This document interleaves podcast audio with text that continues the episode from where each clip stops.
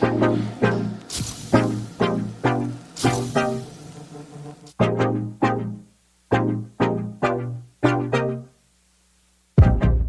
大家好，我是叉叉 Y，欢迎来到叉叉 Y 跟你看电影，让你看电影更有梗。接下来的评论电影是《双子杀手》。李安的电影一向优雅温柔，具有人性的温度，并且用一种非常羞涩的口吻传达了人生之中存在的种种无奈。《双子杀手》给我的感觉也不例外，复制人的硬科幻题材遇上东方人对于生命生死的价值观，碰撞出许多冲突与矛盾。我想呢，就是这部《双子杀手》让我着迷的地方啊。然而，《双子杀手》的诞生呢，混杂着许多复杂又不知从何开始讨论的矛盾心情啊。不论是戏里戏外，我们似乎都在讨论着某种新型的科技将会带给人们什么样的改变呢？在电影里，他讨论的复制科技，让不断发生战争的人类世界更免于生离死别的痛苦。在电影之外呢，他让我们讨论到一部电影被拍出来之后呢，观众应该要用什么样的心态去面对。我想呢，这两者的共同之处就在于我们看到了新的东西被创作，但是在面对这个新玩意儿的时候呢，我们不知所措。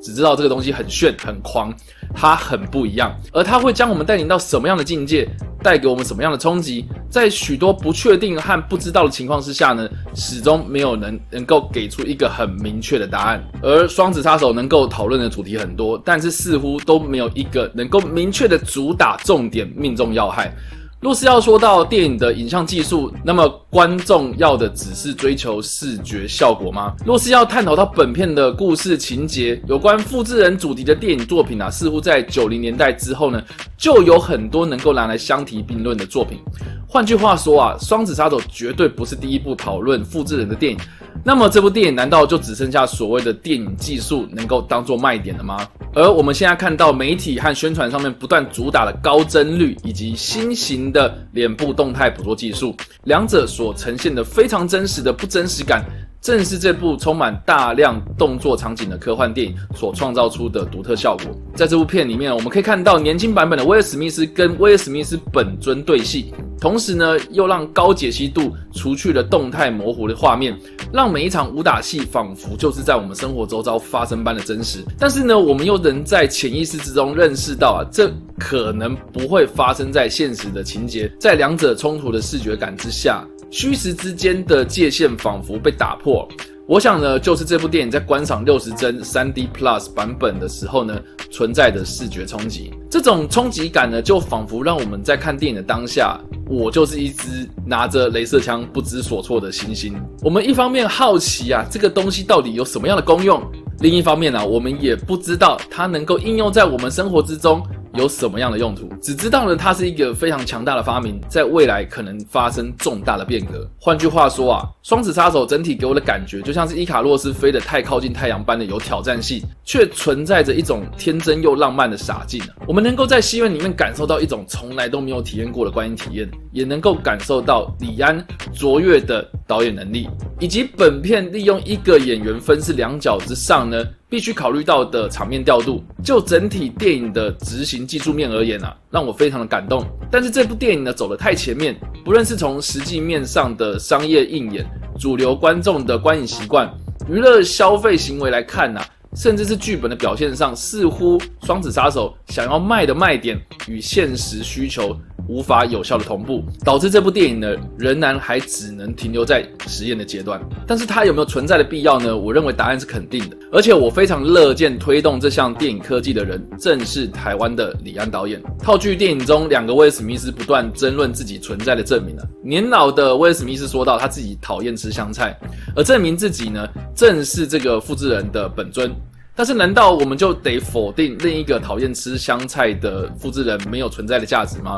另一个角度去思考啊，难道我们要因为香菜难吃而直接认为香菜没有存在的必要吗？我想呢，在摸索新型科技的过程呢，我们的脑袋势必会浮现许多反思意义的疑问。或许呢，这项新的电影技术该如何在未来更加的普及、更广泛运用到娱乐市场？是未来李安可以努力的目标。而就我个人而言呐，双子杀手给我身临其境的临场感，许多场景的设计呢，正巧就是这项贴近现实的技术，让我享受在沉浸式的包围感官体验。不论是片中白天的飞车追逐，或是在阴暗狭小空间内扭打的动作场景，甚至是那场主观视角的溺水画面，都展现了高帧率电影的优势。不少运镜呢，都在在的说明创作者希望将观众拉到影像空间之中，试图打破荧幕和观众席之间的距离。但是在过去二十四帧的电影，甚至是存在的颗粒感的胶卷放映，一种距离的美感。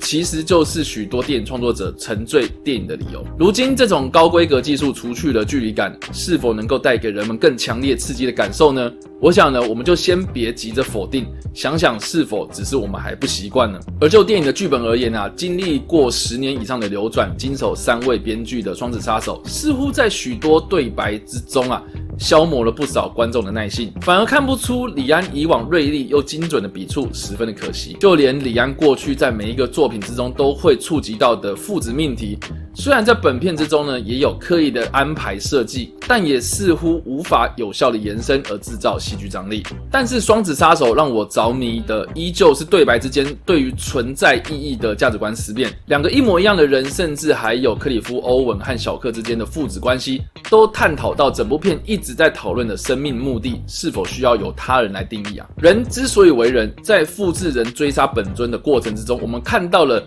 本尊因为经历过失败而有所经验累积，造就了心理的恐惧和情绪等等的反应。对比到在迷惘中摸索的复制人，纵使能打能跑，能够做出更华丽的武打动作，但是我们是否在剧情的推演之中观察到？每一个独立的个体的独特性，本片试图在最终的反叛宣言之中反转正反双方的观念冲突，是否能够成功的说服观众呢？看看本片的剧情比重啊，头重脚轻的剧本似乎是本片的致命伤啊，我觉得非常的可惜。不论如何啊，《双子杀手》依旧是一部有趣的作品。观影感受仿佛取代了我们过去看电影的习惯，让我们见证了一场新时代电影的革命开端。正如同电影中所描述的科技迷失，我们仍然在摸索着这项科技在未来该何去何从。要怎么做才能够让我们在电影技术进步的同时，感受到人性的关怀温度呢？让我们能够关怀到电影带给我们的感动或是影响呢？而我们确实还在准备的阶段，但是经过比利林恩的中场战士和双子杀手。这两部电影的尝试，在文戏跟武戏上的实验之后呢，让我期待接下来李安应用这项电影技术，在他下一部的拳击电影，能够展现出拳击运动的力与美，找回当初将 3D 技术发挥到极致的少年派的奇幻漂流。那种科技跟美感完美结合的感动。好了，以上就是今天的影评内容。如果喜欢这部影片的话，别忘了按赞、分享。不想错过任何的文字影评或是最新的电影资讯，或是阅读有关这部片的完整影评文章内容，也别忘了按赞、追踪我的脸书粉丝团以及订阅我的 YouTube 频道。我不是工读生，我我是你的好朋友叉叉 Y，感谢你。